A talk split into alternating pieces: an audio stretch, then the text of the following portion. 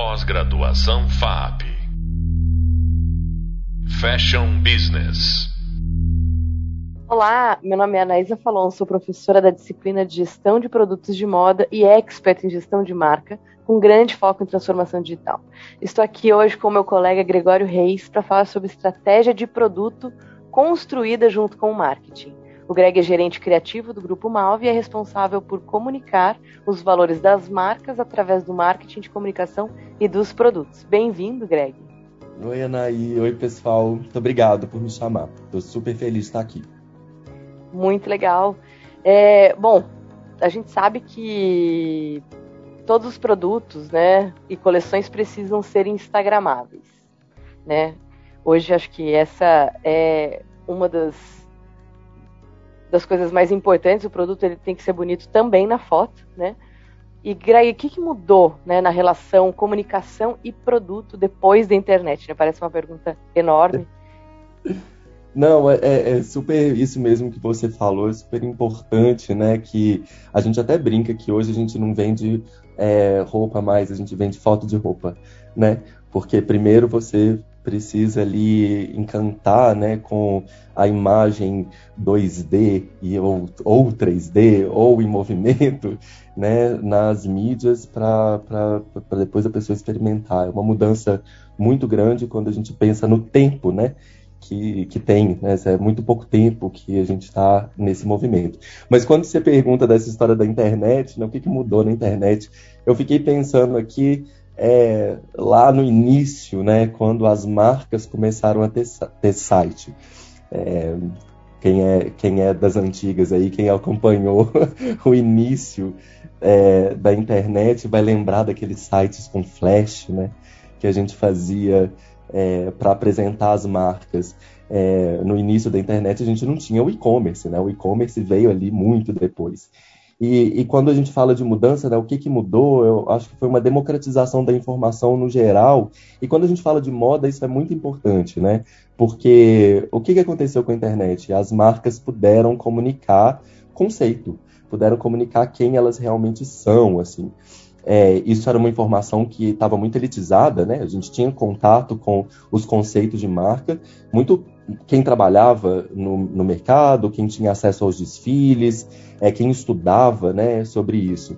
E quando a internet veio e a gente começou a ver os sites das marcas, eu até lembro ali de ser um jovem estudante muito animado de entrar no site da Dior, da Prada e entender um pouco, um pouco melhor sobre o conceito das marcas. Então, a democratização dessa informação de moda, eu acho que foi uma mudança, a primeira mudança, né, muito importante, assim.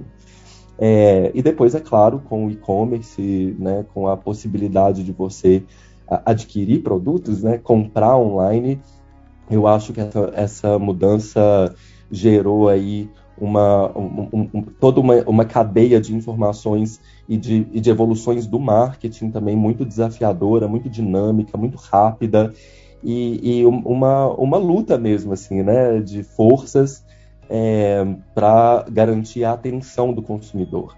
É, é, uma luta hoje na internet, a luta hoje na internet da atenção, né? Então eu acho que essa é a mudança principal. A gente tem pouco tempo. Começou lá atrás com sites em flash comunicando conceito, que a gente ficava parado na, na tela ali lendo um monte de coisa. E hoje a gente tem pouco tempo ali, a gente tem um clique, a gente tem um arraste para poder absorver um monte de informação. Então, é, posso dizer que o trabalho de moda na, online, é, né, de comunicação de moda online, é muito desafiador nesse sentido. Não sei se Legal. respondi. Responde... respondeu, respondeu em partes, né? Mas assim, é, entre o estilo e o marketing, né? Como que, que era é, assim, a interação entre o marketing e o estilo, né, a parte de criação, né, de uma coleção, era, era muito separado, né? Era primeiro que se criava a coleção, o estilista, o diretor criativo ia lá e criava, né, todos os produtos, e depois o marketing é, absorvia isso e criava uma campanha, né, é, que ia mostrar, enfim, essa imagem inspiracional, né? É, o que, que, mudou, né, nesse, nesse percurso, né? Como que como que é o trabalho, a interação entre equipe de estilo e equipe de marketing? É, é, eu posso te dizer, na verdade, que algumas empresas, muitas empresas ainda trabalham no modelo antigo, né? Você sabe que a moda, né, as, as, empresas, as marcas e até as indústrias não andam no mesmo ritmo. Então, tem muitas empresas é, brasileiras e estrangeiras que trabalham nesse modelo antigo, que é realmente isso que você descreveu muito bem aí, que é eu sou a indústria ou eu sou o estilo, né, e eu vou criar esse produto aqui e depois o marketing se vira para comunicar isso. Qual é a mudança que a gente vê no mercado, muito inspirado também é, pelo, pelo, pelo desafio do tempo, né, que a gente estava falando ali atrás?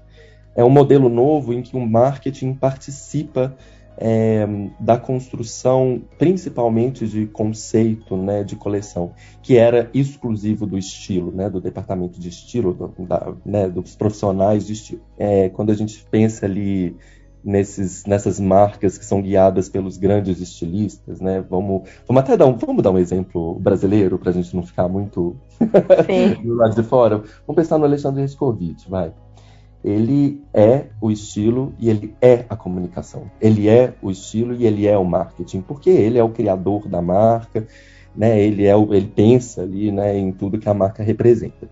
Quando você vai para uma estrutura que não tem um criador, que não tem um nome, é uma marca, né, criada por uma pessoa que teve um sonho de ter uma marca, mas né, não, não participa talvez. É não é a persona também, né? Não é, é uma representação viva da marca. Exatamente. É. Como, como que isso funciona, né? Então, é, a gente tenta replicar esse, esse processo ali, é, tendo profissionais do marketing que participam da construção do estilo e vice-versa. Então, é, como que isso pode funcionar né, na prática, assim?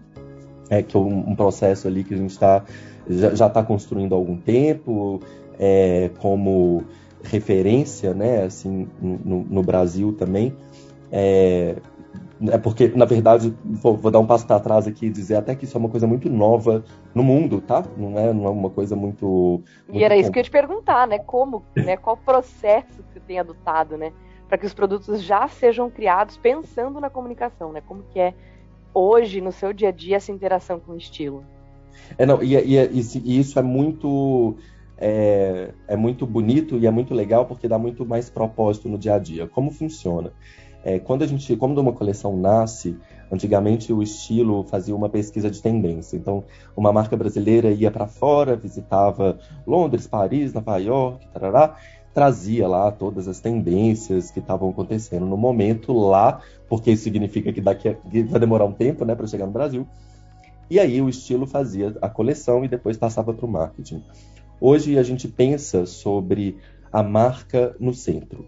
Então, a primeira coisa, o primeiro trabalho é definir muito bem qual é, é, é qual, quem é a marca, o que, que a gente quer, qual é o propósito dela, é, ela existe para quê?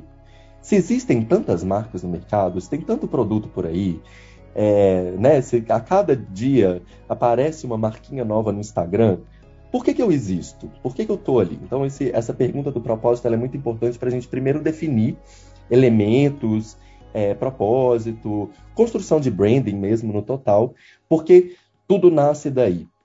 O estilo também tem que compreender qual é a marca para poder criar, né? Não, não só o marketing. O branding não, não hoje ele não está só na mão do marketing, ele tem que estar tá na mão da empresa inteira, né? Isso não acontece também só com estilo, tá? Eu acho que a galera ali de RH, TI, eu acho que todo mundo hoje tem que compreender muito bem sobre o branding. Mas esse é o ponto de partida. Então a gente junta, né? Coloca ali numa sala a galera do marketing e do estilo para fazer um grande brainstorm para pensar qual vai ser a nova coleção. E ali tem um monte de informação interessante de todo mundo, que tem aí sim que tem a ver com o trabalho específico de cada um, né?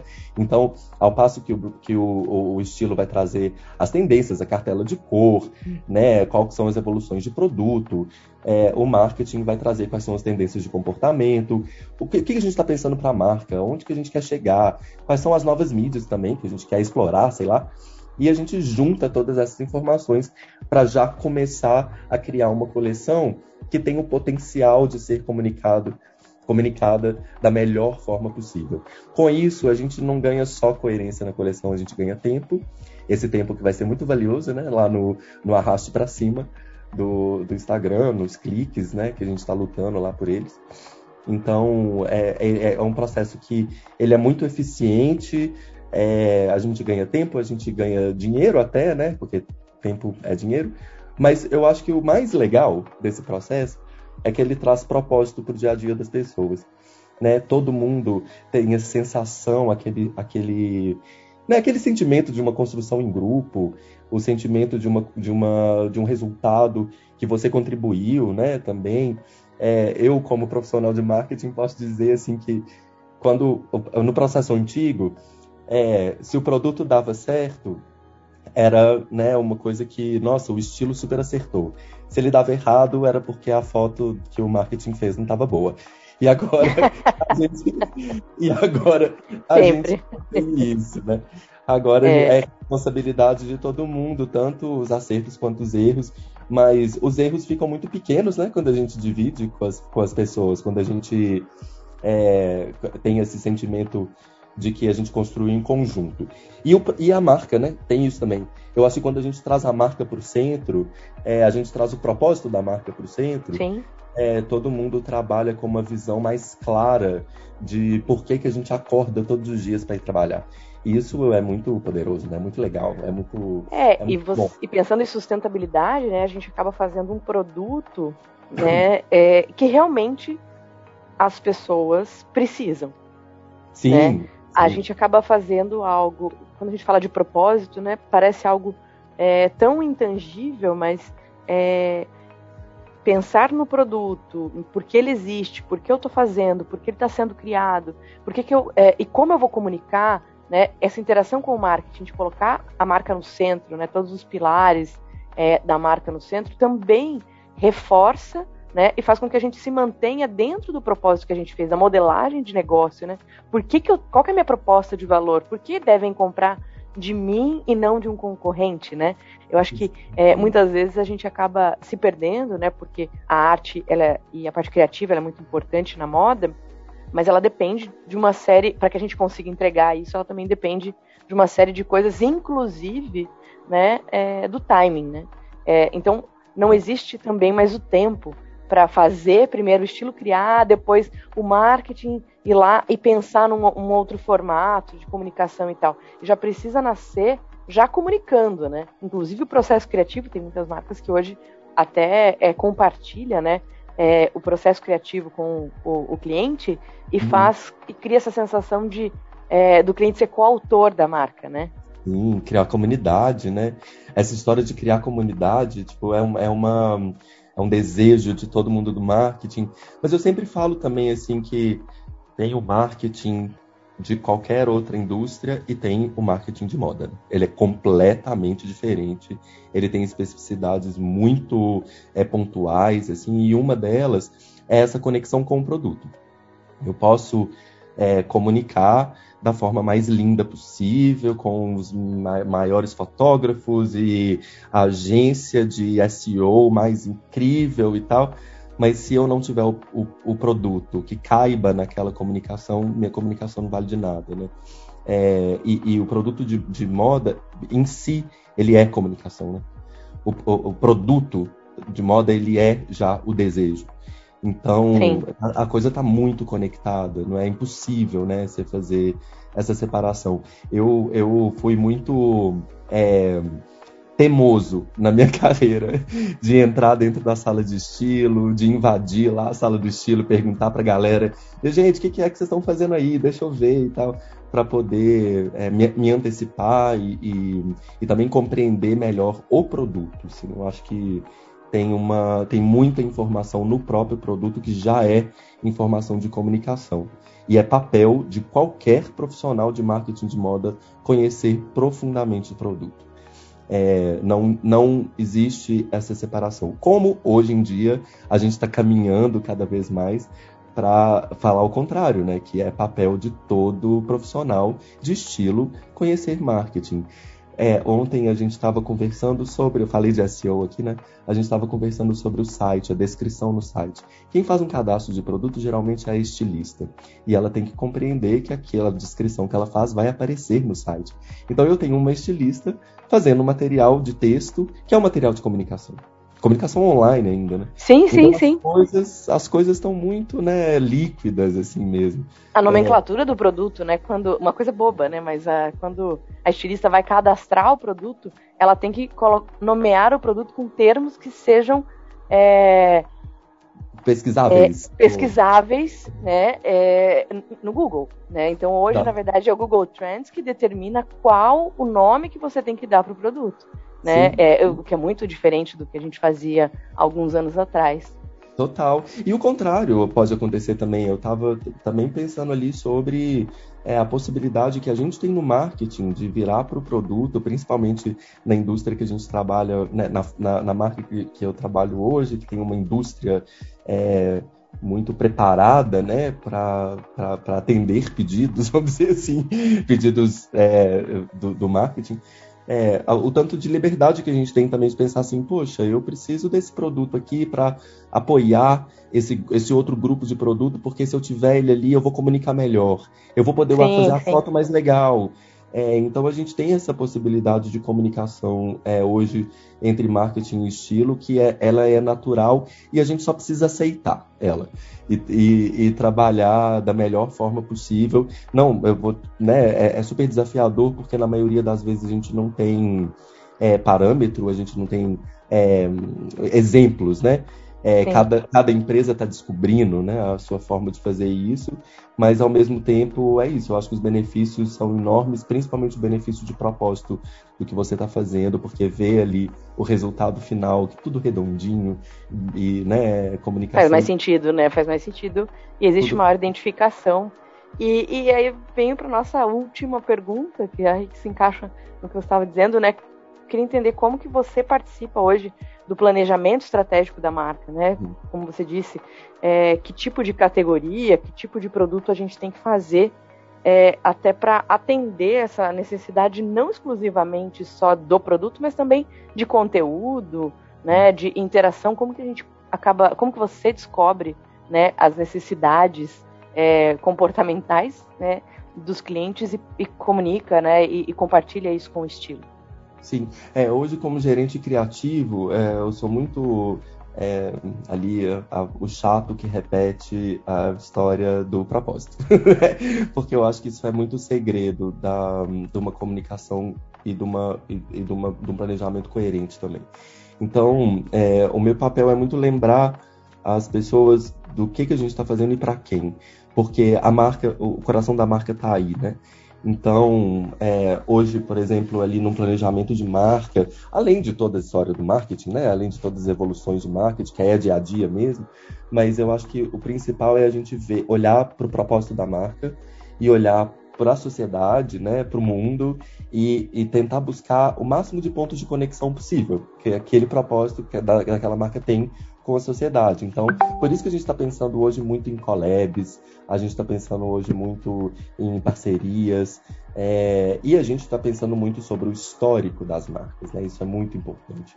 Porque quando a gente está falando de coerência, quando a gente está falando de uma imagem forte, e quando a gente está falando também de pouco tempo né, de, de, de, de gerar desejo ali na comunicação, é, quem tem um histórico sólido quem tem uma marca é, que já se, se fixou, né, que já fez coisas que fixaram na, na mente do cliente, a gente tem que tá um passo, na, um passo à frente, né? Então, é, é como se fosse um encontro, né, de passado e futuro, assim. Eu acho que respeitar o histórico das marcas é muito importante no, na construção do planejamento, né? olhar para o passado. Isso não, não é só também é, uma história romântica, não. Eu acho que tem uma coisa de olhar para os erros e, e otimizar, né? também aprender com os erros. Mas eu acho que principalmente olhar para a sociedade, para o que está acontecendo de novo no mundo e tentar fazer as conexões. Porque é, se eu tenho uma marca que pode atender um público que está carente de algum tipo de produto, é aí que eu quero estar, tá, né? É esse buraco que eu quero descobrir, é esse gap que eu quero preencher ali. Então, é lembrar todo mundo do propósito o tempo, o tempo inteiro. Se eu for resumir Sim. meu papel. É preencher as lacunas né, do mercado. Preencher as lacunas do mercado de, de uma forma que faça muito sentido para todo mundo.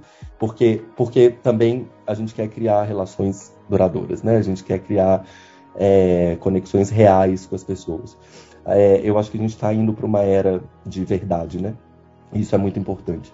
Sim, é, sim. Ainda porque o, o cliente tem muito acesso à né, informação. Na verdade, o cliente está muito preparado, né? É, ele conhece o preço, ele conhece, existe muita oferta, né? Então, como que você vai se diferenciar nessa, nesse lugar onde o cliente tem muita oferta, tem muita coisa, muito produto disponível, né? Ele, uhum. ele precisa se identificar de alguma forma.